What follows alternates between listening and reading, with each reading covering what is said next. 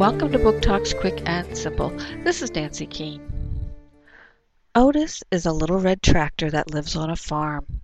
He loves his life and enjoys playing with the animals.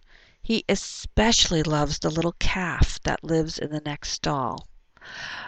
They do everything together and are the very best friends.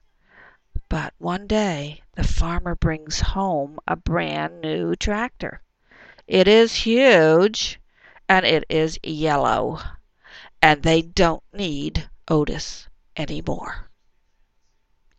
Otis by Loren Long, Philomel, 2009.